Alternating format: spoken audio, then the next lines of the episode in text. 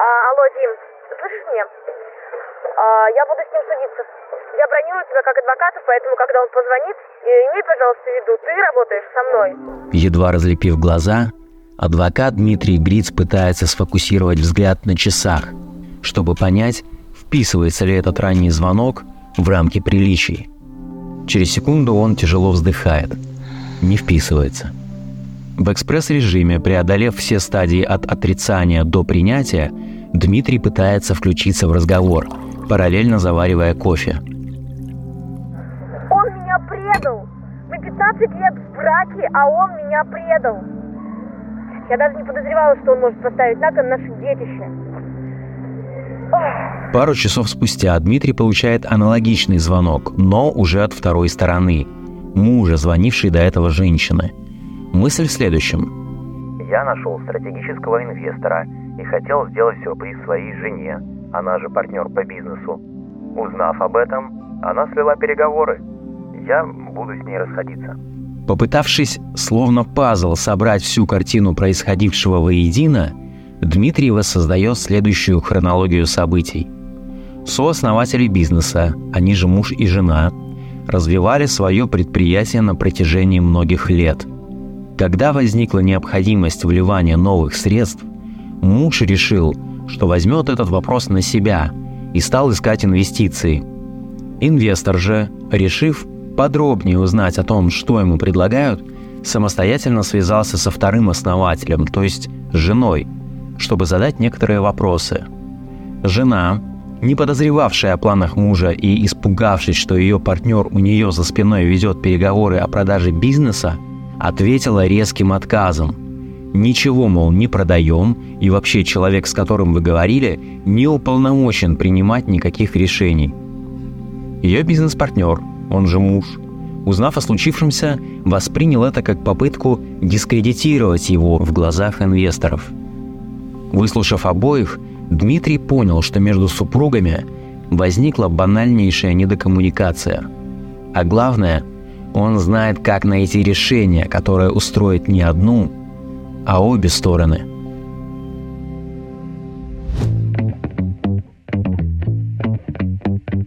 Привет, это по уму подкаст о предпринимателях. Мы создаем этот проект в школе управления Сколково. Меня зовут Борис Милованов. Сегодня наш гость – адвокат Дмитрий Гриц. Здравствуй, Привет. Дима. Привет. Дим, мы сегодня будем говорить о партнерствах и о том, как правильно договариваться, но так как у нас подкаст о предпринимателях, я должен тебя спросить, ощущаешь ли ты себя предпринимателем? Можно ли назвать твою адвокатскую фирму предпринимательским проектом? Это интересная дилемма, потому что, строго говоря, с точки зрения законодательства, адвокатская деятельность не является предпринимательской. Почему так исторически вложили это, сейчас можно только гадать. Например, мы как бы благодаря этому мы не подпадаем э, под закон о защите прав потребителя, и это плюс для адвокатской деятельности. С другой стороны, мы такие, как будто мы в белом пальто, а вот эти коммерсы в черных пальто, и у них там транзисторы на подоле. Строго говоря, адвокатская деятельность не является предпринимательской. При этом я внутренне считаю себя предпринимателем, ощущаю себя предпринимателем в том лишь смысле, который, например, вкладывает Питер Тиль. У него есть книга, называется «От нуля к единице». Я ее интерпретирую так, что предприниматель — это человек, который создает там, где ничего не было, что-то ценное.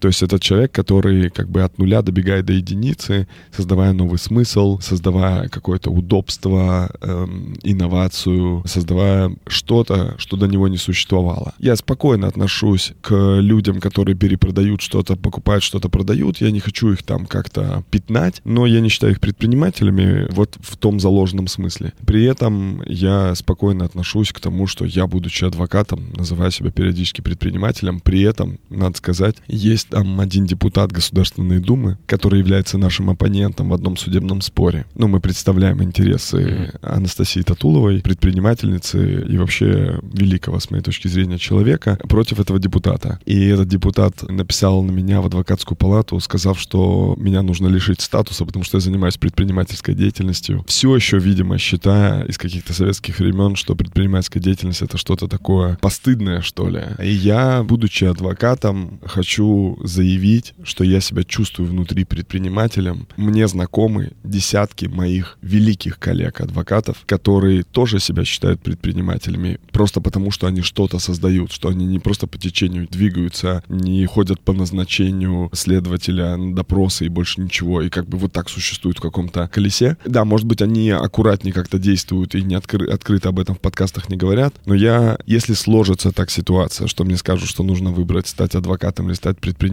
я выберу, что я стать предпринимателем, потому что считаю, что предприниматель — это отношение к жизни, а адвокат — это профессия, которую я очень люблю, но если этой профессии почему-то кажется, что я недостойный член этой корпорации, то я с принятием отнесусь к такому выбору э, моей корпорации. Я просто, когда готовился к выпуску и искал о тебе информацию, я понял, что твоя фирма имеет все признаки предпринимательского проекта, то есть начиная там от создания ценности. Но вот мне показалось необычным и важным, что в отличие от адвокатской практики в том понимании, как мы ее привыкли воспринимать, здесь нет такого, что когда одна сторона выигрывает, другая проигрывает. То есть в твоем случае это вин-вин. Я называю это gain-gain. На самом деле выиграть выиграть нельзя, как в игре Go. Знаешь, там все равно победитель один. Но то, что каждая сторона может унести выгоды, то есть выгода-выгода, по мне более реалистичный сценарий, чем выиграл-выиграл. Потому что, строго говоря, все-таки выигрывает чаще всего один. Но представь, что можно проиграть без значимых потерь, а на самом деле с реализацией каких-то интересов своих. И я нормально к этому отношусь. То есть я знаю много судов, которые мы закончили, закрыли. Там каждая сторона считает, что она выиграла. При этом у всех есть выгоды. Это же идеальный результат. У нас был один сейчас большой конфликт. Я под Индией не могу как бы назвать имена, но вы его можете узнать по очертаниям большая IT-компания и маленький стартап, который находится в их портфеле венчурных инвестиций, и они как бы схватили разногласия относительно адекватности расходов этим маленьким стартапам денег. Большая компания говорят, вы транжиры и, короче, неэффективные хмыри, а маленькие говорят, вы большие бюрократизированные хмыри, и, в общем, горите в аду, мы ничего не тратили. Вот такой конфликт. И был суд, и нам удалось все это судилище и все эти споры и гряземетания на вентилятор закончить мировым соглашением, перемирием и разговором. И, в общем, каждый получил деньги, которые там считал необходимым. В общем, мы закрыли этот проект. При этом я думаю, что каждая из сторон считает, что она выиграла. И у всех достаточно выгод, чтобы закончить этот проект, да и пускай. Поэтому так. Вряд ли ты помнишь, но это на самом деле не первая наша встреча. Ты приходил к нам в стартап-академию читать лекцию. Несколько лекций, по-моему, ты читал. Я, во-первых, хочу сделать комплимент тому, как ты даешь материал. Это реально было очень круто, очень прикладно и живо. Ну, то есть ты прям с юмором давал какие-то сложные вещи. Честно говоря, очень много правильно отложилось в голове из того материала. Но я хочу тебя спросить о другом. Ты, когда пришел, ты сказал, что тоже хотел учиться в стартап-академии. Это правда? Да, все так. И вообще, и чуть-чуть отмотаю. Ага. История такая. Я хотел бы учиться в Сколково. Я с большим уважением отношусь к программным директорам и в целом к программам. Я считаю, эти люди большие профессионалы, глубокие, интересные. Моя жена прошла там три или четыре программы в Сколково, начиная с МПС и заканчивая CDTO. Короче, я плотно связан со Сколково, я преподаю в стартап-академии, на практикуме, в Ембе, в MBA, MOVE, короче, много на каких программах. Да, я демократии, о да, котором еще поговорим да, сегодня. Там демократия тоже, да. Я бы хотел поучиться, потому что не считаю себя там человеком закостенелым, которому там нечему учиться. Мне бы хотелось. У меня есть проект, в общем, про семейной конституции. Он в таком не очень разогнанном состоянии, в отличие от партнерских сессий. Короче, у меня есть проект, который я подумал, что стартап Академия будет очень прикольным трамплином для этого проекта. И я заявился с этим проектом на отбор на грант не потому, что я не могу себе позволить или там мне не хочется заплатить деньги, а потому что я внутренне, у меня такое ощущение, короче, я буду вкладывать время свое, и это достаточно много денег для меня, потому что единственное, чем я могу торговать, это моим временем. И поэтому я подумал, так, я пойду учиться сейчас, я могу себе позволить просто пойти учиться, если я вложу либо деньги, либо время. Mm. Ну, то есть как-то, mm-hmm. да. У меня была мысль отправить генерального директора туда, этого направления, и заплатить деньги, и тогда я бы не тратил свое время, это тогда норм. Но так вышло, что, короче, мы приняли решение, что он не может туда пойти. И, в общем, такая пересборка-пересборка. В общем, я пришел на этот отбор, и мне Лен Бондаренко говорит, Дима, ты не подходишь на эту программу. Over overqualified, там, не знаю, еще что-то, ну, короче, не подходишь. Вот, говорит, есть там другая программа, что-то Global Digital, что-то еще такое. Я говорю, да мне, ну, мне нужен как бы импульс, мне не нужна механика, техника. Я понимаю, что на самом деле на любой программе Сколково можно найти то, что тебе нужно. В реальности это все, ну, если совсем с птичьего полета посмотреть, все плюс-минус про одно и то же, про важное. Если тебе вот нужно там четкое, конкретное, вот и пойди туда. Короче, я поэтому не попал в стартап-академию. Мне посоветовали другую программу, она меня не вдохновила, и в итоге я такой, ну ладно, э, пойду поучусь когда-нибудь потом. Потому что мне кажется, что важно учиться, важно в этом Извини, что я затянул так с ответом. Короче, действительно так. Ага. На стартап-академию подавался, не попал. Даже дело не в overqualified, а просто не попал в неподходящий проект, видимо. А ты продолжаешь этот проект реализовывать? Или он у тебя на холде? Ну, давай так, по сравнению со скоростью развития всех остальных моих проектов, он на холде. Угу. Там нет импульса, там нет жизни. И я туда ищу какого-то человека, который потащит телегу, пока ищу тоже так, знаешь, не очень активно, а просто даже не иду и не сижу, а лежу в эту сторону. Поэтому остальные проекты сильно быстрее бегут, поэтому поэтому в теории относительности тот почти на месте стоит. По поводу партнерств. Я интуитивно понимаю, что это неправильно, но я хочу, чтобы ты прям с аргументами объяснил, почему ситуация, когда основатели приходят к тебе как к адвокату и говорят, слушай, а можешь нам дать какой-нибудь типовой договор, мы просто сами там долю пропишем, не ок это на самом деле ок, если до вот этой просьбы был по-настоящему глубокий разговор, и они много о чем договорились, им действительно нужна какая-то, какой-то образец того, как закрепить эти договоренности. При этом им на самом деле образец, ну и как бы шаблон не подойдет, потому что, скорее всего, мы с тобой в партнерстве, и ты в каком-то другом партнерстве закрепите разные, даже разные вопросы, потому что, ну, там вопросов 5-6 будут одинаковые, ну, 10, но на самом самом деле какой-то специфики очень много человек вводят в эту игру. И поэтому это потенциально окей, если много чего пообсуждали, и это действительно так. Но это обычно через три вопроса. То есть я на этот момент говорю, вы все обсудили? Они говорят, да. И я говорю, дайте небольшой расклад, про что партнерство. Они говорят, вот там такое-такое-то партнерство, вот так, так, так. Я на самом деле, видя конфигурацию партнерства, с моей насмотренностью уже вижу, где могут быть какие-то вопросы. Ну и, например, там два инвестора, ну, два человека, которые профессионально профессионально занимаются инвестициями, открывают инвестиционный фонд. У них, скорее всего, будет триггерить вопрос принятия решения о том, что у них в портфель сейчас будет идти, потому что они до этого сами инвестировали, а тут вдруг им нужно советоваться друг с другом и соотноситься в виде своих вкусов, что покупать, а что не покупать в портфель. И в этот момент я говорю, а как вы принимаете решение относительно добавления или, или продажи каких-то компаний? Они такие, будем договариваться. Вот если будем договариваться, это триггер того, что там будет конфликт mm-hmm. на самом деле. Потому что если они заранее не договорились, значит, это достаточно сложный для них вопрос. А если это достаточно сложный вопрос, то как только они впадут в рутину деятельности, то там будет просто искры и кого-то размотает, в общем, на винте. И я сразу же говорю, вам нужно об этом договориться. Они начинают пытаться избегать этого. А штука в том, что я говорю, ребята, я не представляю кого-то из вас, я представляю ваше партнерство в будущем. Вот я видел очень разные конфликты, почему они происходят, и я сейчас вам хочу заявить, что вам сейчас сейчас об этом нужно договориться, это вам сильно поможет. И люди часто как бы не верят мне, те, кто меня не знают. И они такие, ну, да он что-то выдумывает. Я говорю, окей, встретимся примерно через 4 месяца.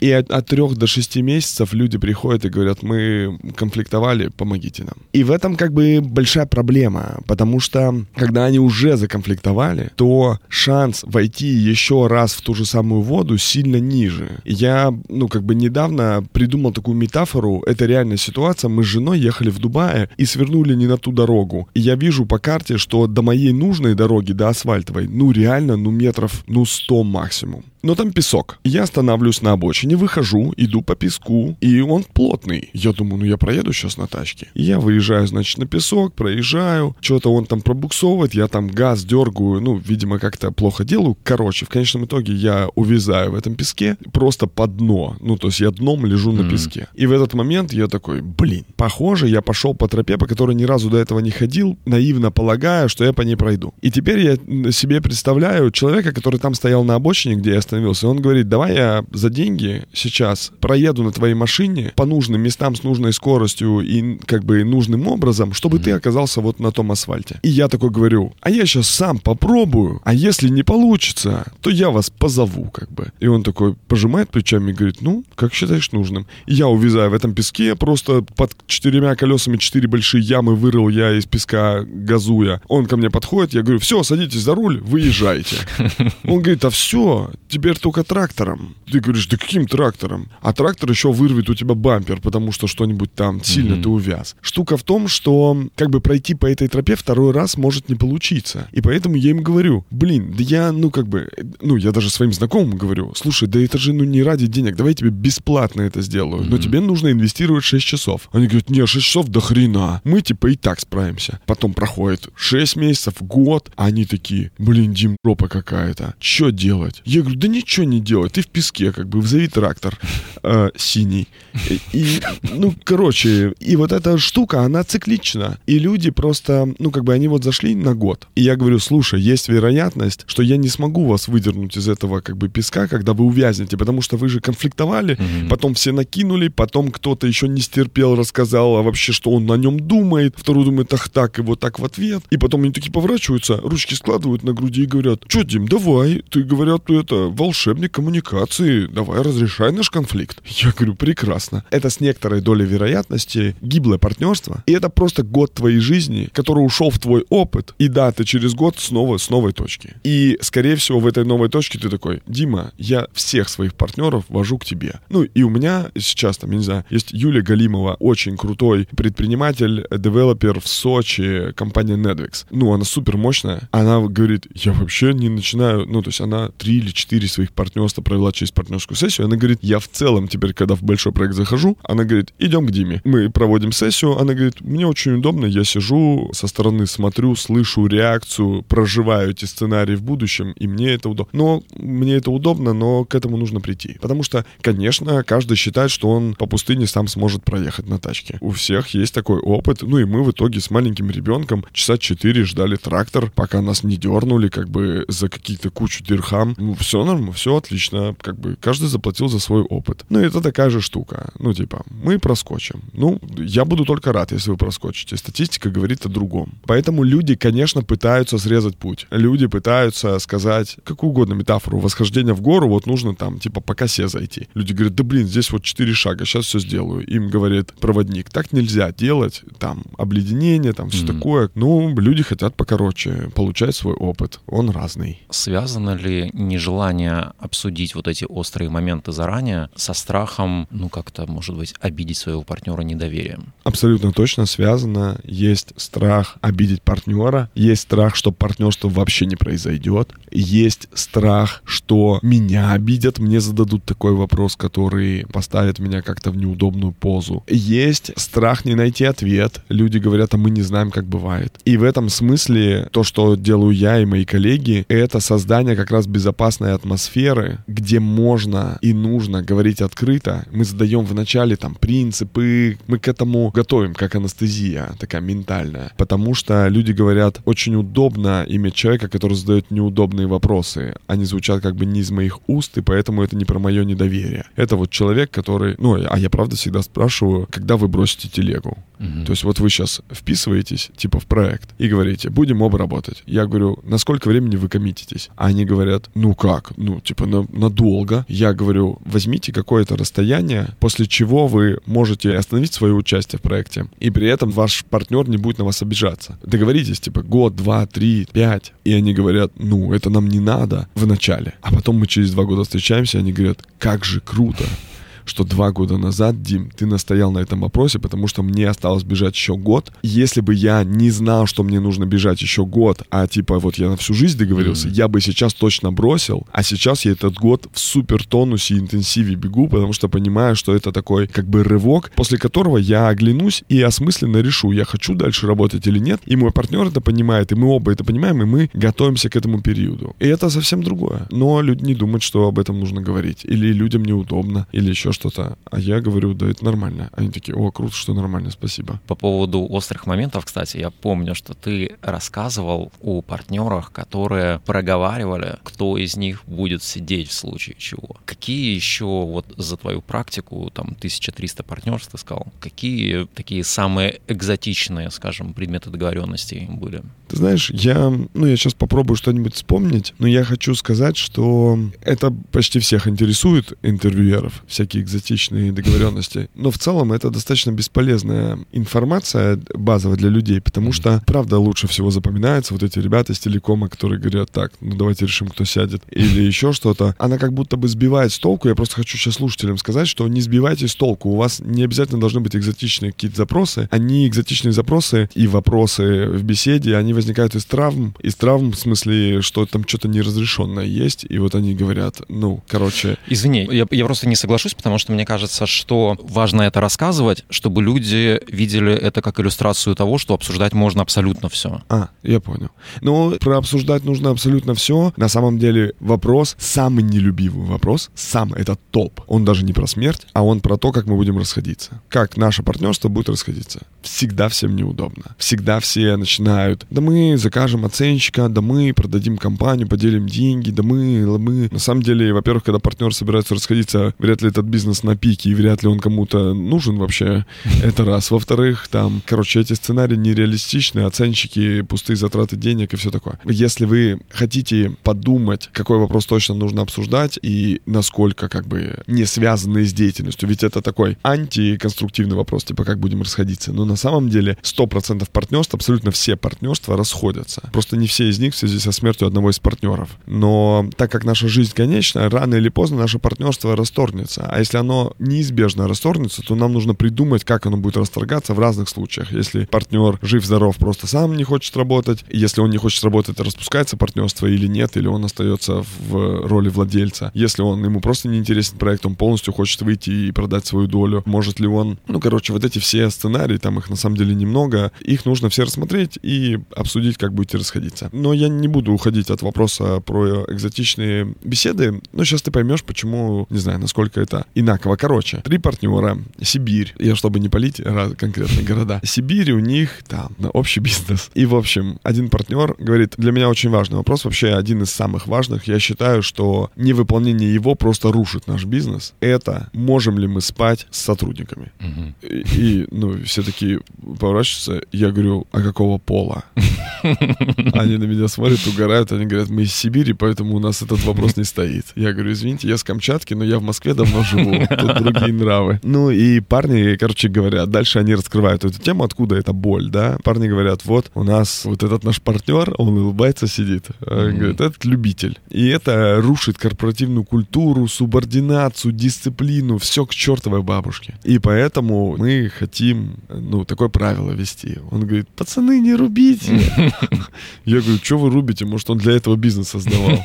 Ну и, короче, они там вот договаривались про эти вопросы. Они договаривались про... Э, в смысле, не они, а какие-то другие там партнеры. Договаривались про... Ну, короче, сейчас ты подумаешь, что они совсем психи, но у них в офисе есть домашние животные. Самая большая заруба была не в том, чтобы разделить бизнес, а в том, кому и в каком порядке достанутся животные. Люди же разные, понимаешь, у них какие-то свои таракашки, как бы... При этом, ну, если вы думаете, знаете, ну, там, наверное, бизнес, типа рекламное агентство, и у них 10 миллионов там чего-нибудь. На самом деле, ребята сделали ярд года три назад на услугах. Ярд на услугах — это вообще, как бы, это не поставка медицинского оборудования в параллельный импорт. Там ярд сделать можно за две сделки. И ничего не заработать и быть в убытках. А ярд на услугах сделать мощно. И эти ребята сделали ярд на услугах. Это не характеризует размер бизнеса. Это характеризует личность, какую-то привязанность. И вот там одна черепашка есть, и один партнер говорит, я, говорит, готов большую долю бизнеса отдать. Ну да, у них как бы такой бизнес услужный, там э, не пароходы. Он говорит, я большую долю бизнеса готов отдать, но Донателла моя. Ну, типа Донателло, э, это вот девочка-черепашка, которую вообще Донателло — это он, а Ну, вот у них Донателло. Ну, и они всерьез об этом говорили, ну, потому что я говорю, смотрите, это, допустим, нереалистичный сценарий, я согласен. Но давайте просто сделаем некоторый мыслительный процесс, что мы по каким-то причинам принимаем решение, что нам нужно разойтись. Вот вы заходите в офис в этот день, вы уже приняли никаких обид, ничего, вы приняли решение, что расходитесь по какой-то причине. Другая любовь, новый бизнес или там еще что-нибудь, неважно. Как вы считаете справедливым действовать? Что вы заберете? Что вы оставите? И люди это обсуждают. И знаешь, зачем это делать? На самом деле это нужно делать для того, чтобы иметь определенность в будущем, и тогда она, скорее всего, не наступит. Знаешь, 100 миллионов человек в России ежегодно обсуждают этот негативный сценарий. Обсуждают они его, ну, они не обсуждают, они участвуют в этом обсуждении. Перед взлетом, когда бортпроводник показывает, как надувать жилет, где лампочка будет гореть, э, как маска выпадает, и что нужно сначала на себя, а потом на ребенка. От этого же самолеты чаще не начинают падать. Но при этом есть люди, которые боятся летать, они успокаиваются от этого, когда узнают, где эвакуационный выход. Они могут об этом, ну, успокоиться. Могут и нет, но могут успокоиться. И вот важно иметь этот путь, этот сценарий, потому что он поможет, я верю, что он поможет, и я вижу примеры, что он поможет сохранить отношения, даже если партнерство распадется. Я знаю людей, которые, проведя партнерскую сессию, они договорились, и, короче, про сценарий, и все было очень спокойно, и они развелись, а в бизнесе они все еще в партнерстве, и все очень круто. И это про некоторую предсказуемость действий другого человека, потому что в тот момент особенно чувствительно, если человек действует не так, как ты считаешь нормой, то тебе сразу же кажется, что он отжимает у тебя бизнес, и ты сразу же начинаешь тянуть канат на себя, тот видит, что ты начинаешь тянуть канат на себя, потому что он-то до этого не тянул с его точки зрения. И он раз- разгорается вообще. он да. начинает еще сильнее на тебя тянуть, и возникает конфликт. Мгм. И в тот момент, когда уже кто-то упал на колени, а второй тянет канат, они звонят адвокатам и говорят «фас». В этот момент адвокаты впрягаются «ого, у нас работа, и ха, погнали», как бы. Э, Вводится ЧОП, вводится блокировка IT-систем, блокирование серверов, какие-то опечатываются серверные комнаты, уголовные дела. И потом они такие сидят, как бы в этом махаче, и такие, блин, вот мой партнер, конечно, козел. А все началось с того, что в момент, когда уже доверие перестало существовать или оно дало трещину, в этот момент один стал действовать, как он считал нужным, не, ну, без, жо- без жести какой-то. Ну, то есть он там, не знаю, написал письмо всем сотрудникам, что партнеры расходятся по своей инициативе. Второй партнер такой, ах так, ну и пошла жара Просто недокоммуникация, да? это просто жуть, какая недокоммуникация, в конечном итоге приводящая, на самом деле, чаще всего к смерти конкретного бизнеса, потому что ценные сотрудники, которые знают себе цену на рынке, они тут же ушли из этого бизнеса куда-нибудь конкурентам. Остались всякие серпентарии, которые как бы взяли попкорн, смотрят, как машутся два этих и живут на зарплате. А так как бизнес не качает, клиенты в конфликте тоже не хотят находиться, то и полный расход возникает. И на самом деле, ну, и это не только про бизнес-союзы, это там, я не знаю, если ты знаешь кейс доброшрифта, ну, есть такой доброшрифт, это буквы, которые пишут дети с особенностями, что им, чтобы написать слово «спасибо», нужно там достаточно долго времени по сравнению с таким с рядовым человеком. Там благотворительный фонд и, по-моему, рекламное агентство, они делали как бы в такой коллаборации этот проект, и они в определенный момент поссорились, потому что каждый представлял себе свою правду, и на самом деле этот проект дискредитировал себя. Я знаю многих людей, в том числе и я, кто давал дотации туда, ну, Мгм. в общем, донейшн какой-то, да-да-да. И теперь я такой, я не буду туда присылать, а, потому что я не понимаю, там деньги у захватчиков или не захватчиков. При этом я даже не знаю, кто из них захватчики.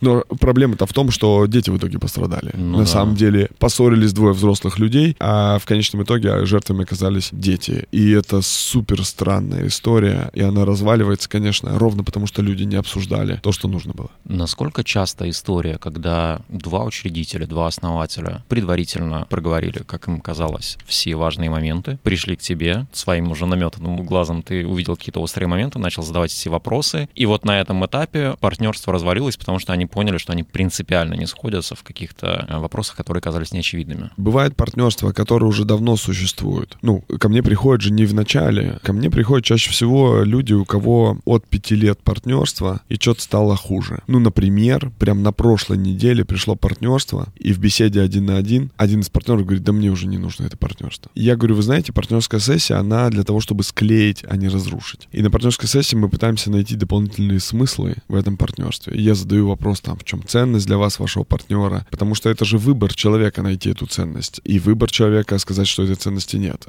Это все очень субъективная оценка, и как человек хочет, так и делает. В этом партнерстве я считал, что они разойдутся, потому что один из партнеров говорит, я ведущий в этом проекте, и мне нафиг этот партнер не нужен. Он, короче, абуза. Long story short в том, что через 6 часов это партнер, ну, это девушка, она говорит, я даже написал цитату у себя в телеграм-канале, мы малодушничаем и не обсуждаем эти вопросы, теряем ценность своего партнера, а потом считаем, что мы только правы, и поэтому это партнерство разваливается. И я вообще благодарна, что там, ну, ее подруге она сказала, потому что та порекомендовала, что вообще мы к вам пришли, потому что, короче, я вообще пересмотрела за эти 6 часов, пересмотрела свое отношение к этому партнерству. Очень круто, благодарю, хочу идти с этим партнером дальше, вижу смысл, вижу цели, вижу все такое. При этом мне встречались, по-моему, два партнерства из тех, кто уже давно работал, кто пришли и прям, ну, совсем, они такие, да нам не нужно это партнерство. Я не, ну, мы пришли прощаться, мы пришли расставаться. И они прям на сессии, оба такие говорят, мы хотим прекратить. Вот одно из них, например, муж с женой. Муж говорит, я хочу, чтобы ты вышла из бизнеса, потому что мы там не развиваемся, потому что твой блог недостаточно квалифицирован, там, бла-бла-бла. Она говорит, так а я чем буду заниматься и все такое. Но она при этом тоже умница. То есть она не такая, типа, жена-жена, которая ничего больше не умеет. Но она говорит, я вложила 15, там, или 12 лет, что ли, в эту компанию. И они, фактически, у них запрос на то, чтобы разойтись в партнерстве. Просто сделать это цивилизованно. И мы работаем над тем, чтобы придумать условия, которые будут всем gain-gain с выгодой. Что, ну и дальше мы обсуждаем, что там муж инвестирует столько-то денег в ее новый проект и все такое. И она выходит после этой сессии, выходя из партнерства, при этом вообще окруленная тем, что у нее будет свой собственный проект, и она наконец смогла изо рта в ухо сформулировать запрос на инвестиции денег в новый проект. Он говорит, да я вообще с радостью, давай, погнали. И у них два отдельных проекта. Бывает, что на начальном этапе то, что это не случится партнерство, у меня такого было, наверное, раза четыре, там, типа из сотни партнерств. Это когда вот мы только присматриваемся и понимаем, что у нас не будет партнерства. Я тебе приведу пример. У меня моя подруга говорит, слушай, я хочу партнерскую сессию провести вот со своим другом. Они не пара, у них у обоих семьи, семьями дружат. И они говорят, у нас такой бизнес, в который нужно будет вложить типа 300 или 400 тысяч евро. Очень большие mm-hmm. деньги, ну, значимые деньги. Поэтому нам нужно понять, как мы вообще будем там это вкладывать. У них нет запроса на то, будем мы в партнерстве или нет. Она говорит, сколько стоит партнерская сессия? Я говорю, 600 тысяч. Она говорит, сколько? Я говорю, ну, да, вот так. Она такая, капец, ну, это дорого. Я говорю, ну, бывает. Типа, вот есть Rolls-Royce, как бы, а есть в целом другие тачки. Вот можно поехать на других тачках, езжай на другой. Она говорит, давай бартером. Я говорю, слушай, бартер дно. Говорю, энергия денег нормально. Ну, то есть я э, все равно выберу твои услуги, я заплачу тебе эти деньги. Короче, mm-hmm. бартер, все это фигня. Она такая ходит, ходит, ходит. Я говорю, короче, ты же моя подруга. Она, правда, моя подруга. Я говорю, давайте я просто так проведу ее. Она говорит, ну, там неудобно, бла-бла. Короче, садятся за стол. Беседуют. Вообще нет никакого конфликта. Очень мило, все беседуем, много разговариваем, обсуждаем, обсуждаем, обсуждаем, обсуждаем. Эта сессия заканчивается, они такие, все, благодарим, хорошо поговорили, глубоко и все такое. И они выходят, и там такой у меня длинный коридор из офиса, и они идут, и мне приходит смс на 580 тысяч. Это, ну, там, 600 я просто mm-hmm. для простоты, 580 тысяч. И она мне просто на Тинькофф переводит 580 тысяч. Mm-hmm. Я ей звоню и говорю, ты что, мы же договорились с тобой, это бесплатно. Она говорит, ты знаешь, мы вот за эти 6 часов прожили примерно полгода потенциального проекта и поняли, что мы очень сильно будем искрить, и мы хотим сохранить дружбу и не хотим делать общий этот фонд. Мы не хотим совместно делать. И мы, короче, сейчас идем, говорит, и мы с ним приняли решение, что мы не будем делать этот общий бизнес. Но мы настолько благодарны, что мы как бы это поняли, что я переведу. И сейчас вот мой партнер тоже хочет перевести эту же сумму, потому что, ну, мы сэкономили mm-hmm. кучу времени, денег, и самое главное, сохранили наши отношения, потому что, скорее всего, они бы, ну, сильно были задеты. И поэтому, строго говоря, если ты к партнерству относишься все-таки рационально, а не эмоционально со зависимым состоянием, то если ты на сессии понял, что тебе этот партнер не подходит, то ты сэкономил примерно полгода своей жизни, эмоциональных и финансовых расходов тоже на это время. Но таких немного. На самом деле таких, ну, я насчитал 4 четыре на начальном этапе. И вот два было, то есть это вот счетное количество. Я сейчас подумал, что твои конкуренты не только адвокаты, но и астрологи тоже. Слушай, я тебе больше скажу. Короче, в Новокузнецке у меня было партнерство. Такие мужики прям, знаешь, в бетон закат... ага. закатывают э, кого-нибудь конкурентов. И, короче, один такой говорит, слушай, Дим, давай начнем партнерскую сессию. Извини, что мы затянули, мы типа на две недели отодвигали ее, потому что к ведьме ездили. Я говорю, что? Он говорит, к ведьме ездили. Говорит, я просто, ну, ведьме больше доверяю, чем тебе. И, ну, мне нужно было понять по этому партнеру вообще, ну, как бы там сходимость. И мне ведьма все разложила, сказала, что все, все ништяк, поэтому можно проводить партнерскую сессию. Поэтому не то чтобы конкуренты, мы Customer Journey Map, понимаешь, я после ведьм стою, ну, после меня. Да, то есть они такие, ну, ведьма сказала все окей, или астролог сказала можно, а теперь... Э, Следующий шаг, да? Да, и ты знаешь, к моему удивлению, я, может, такой бодрюсь, может, еще что-то, но я не верю в эти штуки. Но реально, чем более успешные, опытные люди, тем чаще я слышу от них, Дим, мы не можем партнерскую сессию 17 провести, 19 только можем провести. Я говорю, ну, там перенос каких-то денег будет стоить. Они говорят, нам пофиг, просто мы 17 у нас вообще, ну, не переговорный день. Мне сказали, что вот 17 ни с кем ни о чем нельзя договариваться, 19 нужно договариваться. И я такой, это астролог? Он говорит, да, да. Ну, человек, которому я доверяю. Понимаешь, я, я не знаю почему, но люди, судя по всему, в какой-то момент хотят себе найти какую-то точку опоры на принятие решения, mm-hmm. и вот находят ее вот в этом, потому что во всем рациональном им уже не интересно, они уже очень много всего, mm-hmm. они там миллиардные у них состояния, и поэтому их просто аргументы или какое-то принять решение, вот нужно что-то еще, нужно что-то э, эдакое. По поводу партнерств, ты во время своей лекции проговаривал, ну, скажем так, типы партнерств, то есть э, то, на чем они строятся. Насколько я помню, там были ситуации, когда разные компетенции на общие ценности, разные ресурсы на общие ценности. Но это же частая тема, особенно для людей, которые раньше не делали бизнес, когда встречаются два человека, которые полностью дублируют друг друга, то есть у них совершенно одинаковые ресурсы, одинаковые компетенции, но они объединяются просто там за компанию или потому что там вдвоем увереннее. Насколько вообще ок перспективы у такого партнерства? С чего бы начать? Я изобрел такой инструмент, который называется матрица естественной совместимости партнеров. Что это такое? Это 32 аспекта, 32 конструкта, которые подсвечиваются зелененьким, желтеньким или красненьким. И если у партнеров вот одинаковые ресурсы там и компетенции, то на самом деле это там 2 или 3 красных подсвеченных квадратика из 32. Поэтому, ну, строго говоря, если смотреть вот с моего профессионального взгляда, это может быть вообще незначительная ерунда. Если они по всем остальным очень сильно друг друга дополняют, усиливают. При этом там есть факторы, по которым они должны сходиться, а есть факторы, по которым они должны сильно разниться, а есть факторы, по которым они должны немного расходиться, как бы взаимодополнять друг друга. Это такой неэлементарный инструмент, но он метрически показывает, насколько партнерам будет естественным образом комфортно и легко в партнерстве. Важно, что если там низкий показатель, то есть вот этот показатель естественной совместимости партнеров, если он, ну, вдруг на низком значении, то для меня, ну, у меня там есть A, B, C, партнерство, и, допустим, D партнерство — это совсем низкий показатель. Это не означает, что у него нет перспективы. Это означает, что партнерам нужно будет много поработать над тем, чтобы это было мощным партнерством. И здесь дальше вопрос, насколько они как бы сами по себе проработаны, насколько они, знаешь, open-minded. Есть такая книжка Кэрол Дуэк, называется «Гибкое сознание». Если коротко, сюжет ее такой, что люди, которые считают, что все там, талант предрасположен, то они ни черта не меняются и сидят ровно и не добиваются нормальных успехов. А люди, которые признают собственную неидеальность и типа они могут сказать, да я вообще в этом не шарю, то э, как бы им позволяет что-то развиваться. И вот если, допустим, ну ты привел такой узкий пример, mm-hmm. вот люди, которые типа одинаковые, есть ли шансы у этого партнерства? Конечно, есть, если каждый из них в определенный момент времени они сядут такие, так, нам нужно признать, мы одинаковые. Чтобы мы начали друг друга дополнять в этом аспекте, мы из этой точки, из сегодняшнего дня, ты начинаешь заниматься в технологии, я начинаю заниматься маркетингом. Мы до этого оба были в технологии, например, или оба были в маркетинге, да? Ну давай, оба были в технологии. И я говорю, давай решим, кто будет в маркетинге теперь. И вообще про технологию забудет. Это точно вне зоны комфорта, это точно неприятно, но возможно ли это, конечно, возможно, мы не знаем. Заранее не можем предугадать, там этот человек может или не может пересобраться. Но я знаю, например, такой референс, который был, этот были два юриста, которые оба супер юристы,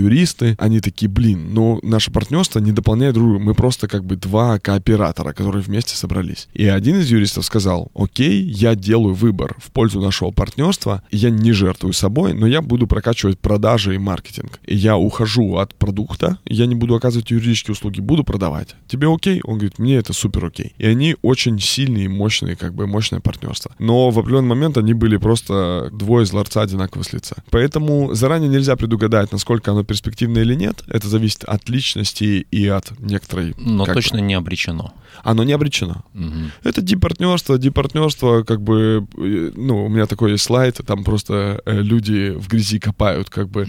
Я говорю, просто придется много поработать. Ну, то есть, A-партнерство, там главное не расслабиться, но они такие очень подходящие друг другу бизнес-партнеры. И в этом смысле поэтому существует, это и есть объяснение существования долгого срока, типа 20 лет люди работают, там, я не знаю, например, Bellini Group в Красноярске, есть такая ресторанная группа, Мгм. очень крутые, Анатолий Алексей, два супер э, предпринимателя, их очень уважаю, и они нифига не прорабатывали, они просто 20 лет существуют, много кризисов разных было, конфликтов, все такого, просто молодцы ребята, идут вместе, бок о бок, плечо к плечу. Их наличие могло бы опровергать, что типа нужно прорабатывать партнерство, но на самом деле оно не опровергается, просто они сами по себе, они эй партнерство в том смысле, что, ну, например, они сами себе говорят, что Леша говорит, я ракета, я шарик, который лечу все время в небо и что-то придумаю, какую-то хрень, вертикальные фермы, гастрономический институт, всякую, короче, просто в космос лечу. Мгм. А Толя идет по земле, очень ровно, четко держит меня за веревку, как бы, и говорит, чувак, далеко не улетай, как бы. прагматичная сторона, да? Да, и они вот один фантаст, мечтатель,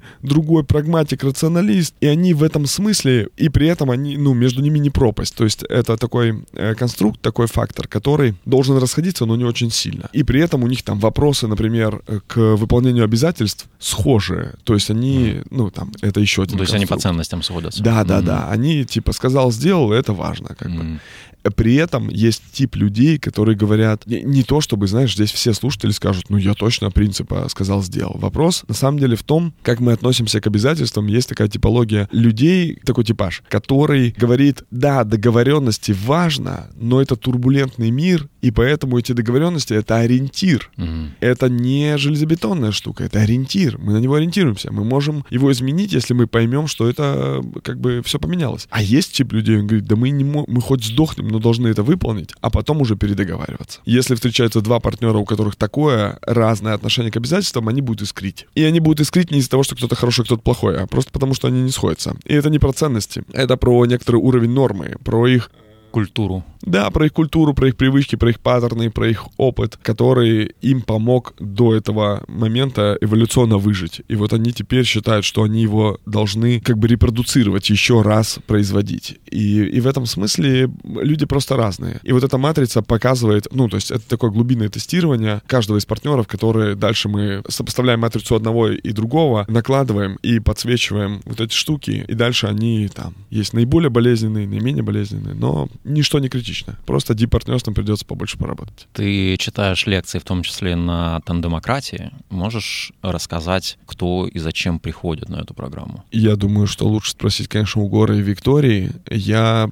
Ну, кого, э, кого ты видишь, скажем так? очень разная публика. А Вообще, я считаю, что «Тандемократия» крутая программа, она мне очень нравится. Я с невероятным уважением отношусь к тандему Гора и Виктории. Ну и то, что они делают, и то, как они заходят на партнерство, у нас очень по-разному, как бы с очень разным инструментарием, но одинаковым посылом, вот так бы я сказал. Мгм. И на эту программу, мне кажется, идут люди, которые достаточно добились каких-то результатов в бизнесе, то есть им не нужен рывок в бизнесе. В определенный момент просто люди понимают, что отношения важны, что отношения решают. И если отношения решают, они такие, а где мне качнуть эти отношения? И они идут туда. Я очень разных людей вижу на программе, потому что палитра такая. Есть люди, которые проходили у меня партнерскую сессию, и я прихожу, говорю, ну здрасте, они говорят, ну здрасте. То есть это люди, которые осознанно работают над партнерством, пройдя партнерскую сессию, понимают важность этого, видят эту программу и идут на эту программу и говорят, блин, круто, я еще там проработаю свой тип личности, там по PCM, все такое, база, фаза, в общем, все пойму. Там есть люди, которые учились у меня на архитектора бизнес-партнерств, то есть партнерские сессии имеет право проводить человек, который сертифицирован моим, моим методом, моей технологией. Мгм. Он запатентован, зарегистрирован в Роспатенте этот метод и эта технология. И партнерская сессия — это зарегистрированный товарный знак. У меня, ну, сейчас уже нет открытых курсов, но я вот успел обучить там 60 человек, которые там и в Благовещенске, и в Лондоне, и в Германии, короче, много где сейчас mm-hmm. живут. Они проводят партнерские сессии. И вот человек, который заканчивает этот курс,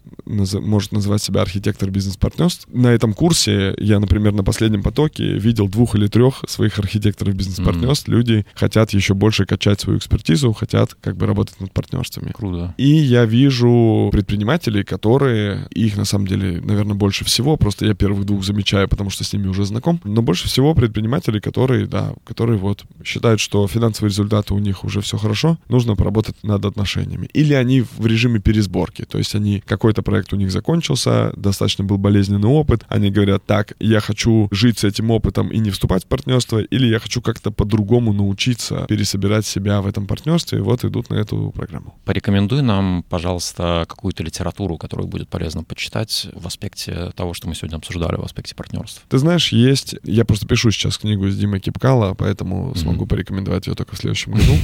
Но как бы есть всем известные какие-то книги, которые я сейчас назову. Я не думаю, что они такого утилитарного характера практического, о котором я говорил прям совсем про вопросы, но тем не менее. Есть Дэвид Гейдж, книга называется «Партнерское соглашение». Это такая классика, с которой там все, по-моему, начинали на русскоязычном пространстве. Есть чуть реже встречающаяся в рекомендациях книга Ноама Вассермана «Главная книга основателя». Там, по-моему, восьмая девятая глава называется «Дилеммы основателя и дилеммы инвестора». И то, и другое стоит почитать, чтобы понимать, как вообще человек рассуждает, будучи совладельцем, кофаундером как бы стартапа. Есть хорошая книга, которая мне нравится, и она вся исклеена стикерами о каких-то мыслях. Это книга Виктории Михайлова и Горна Хапетяна, которая называется «Демократия». Это вот ровно, ровно о том, что я говорил, немного про другой подход. Он чуть более философский, глубокий, что ли. Мне кажется, что я пока не дорос просто до него. Но я такой, я рационал, я технарь по первому образованию, инженер-математика, поэтому я как бы люблю все оцифровать, люблю все сделать хотя бы чуть более объективным. У меня там есть схема распределения долей, есть калькулятор распределения долей. Я такой, короче, утилитарный чувак. И поэтому это, знаешь, как, ну, не знаю, там, футбол или кунг-фу. Угу. Вот я человек, который хорошо умеет в приемы и показывает их и все такое, но а Гора Виктория это те, которые говорят, ты сначала должен три года палочками ловить бабочку. Вот если палочками поймал бабочку, то ты добьешься всего кунг-фу. Через три года, скорее всего, и те, и другие, ну, ученики, и мои и Виктории, они, да, будут сильно прокачаны в этом, но у всех разный будет путь. Вот путь через философию или путь через тренировку. Когда выйдет наша книга, я думаю, что а, они должны читаться в тандеме вместе. Финальным вопросом я обычно спрашиваю наших гостей, что самое главное в предпринимательстве. Но так как у нас сегодня немножко смещен фокус, давай так, три первых вопроса, которые основатели должны задать друг другу, сев договариваться. А я попробую ответить на оба твоих вопроса угу. одним ответом. Ну, я чуть перефразирую, и что главное в, угу. в партнерстве, в предпринимательском партнерстве. И три главных вопроса, которые нужно задать. Первый вопрос. Действительно ли ты хочешь работать со мной в партнерстве? Это первый важный вопрос. И на него не нужно сходу отвечать социально ожидаемый ответ. Нужно, правда, прикинуть для себя, а можешь ли ты обойтись без этого партнерства? И если ты по-хорошему придешь к выводу, что ты не можешь обойтись без этого партнерства, и оно в лучшем смысле вынуждено для тебя, то это будет очень крепким партнерством. Поэтому первый вопрос — это хочешь ли ты, ну, намерен ли ты, осознанно ты ли принимаешь решение быть со мной в партнерстве. Второй вопрос, я бы сказал, давай договоримся, как будем принимать решение. Он на самом деле сложнее, чем вопрос, кто главный, потому что кто главный, он такой очень примитивизирует ситуацию, а он сложнее и объемнее. Давай договариваться, как будем принимать решение, потому что главным может быть не человек, а система. И тогда мы говорим, что, ну, как бы вот эта система принятия решений, она главнее, чем эго каждого из нас, и мы будем принимать решения.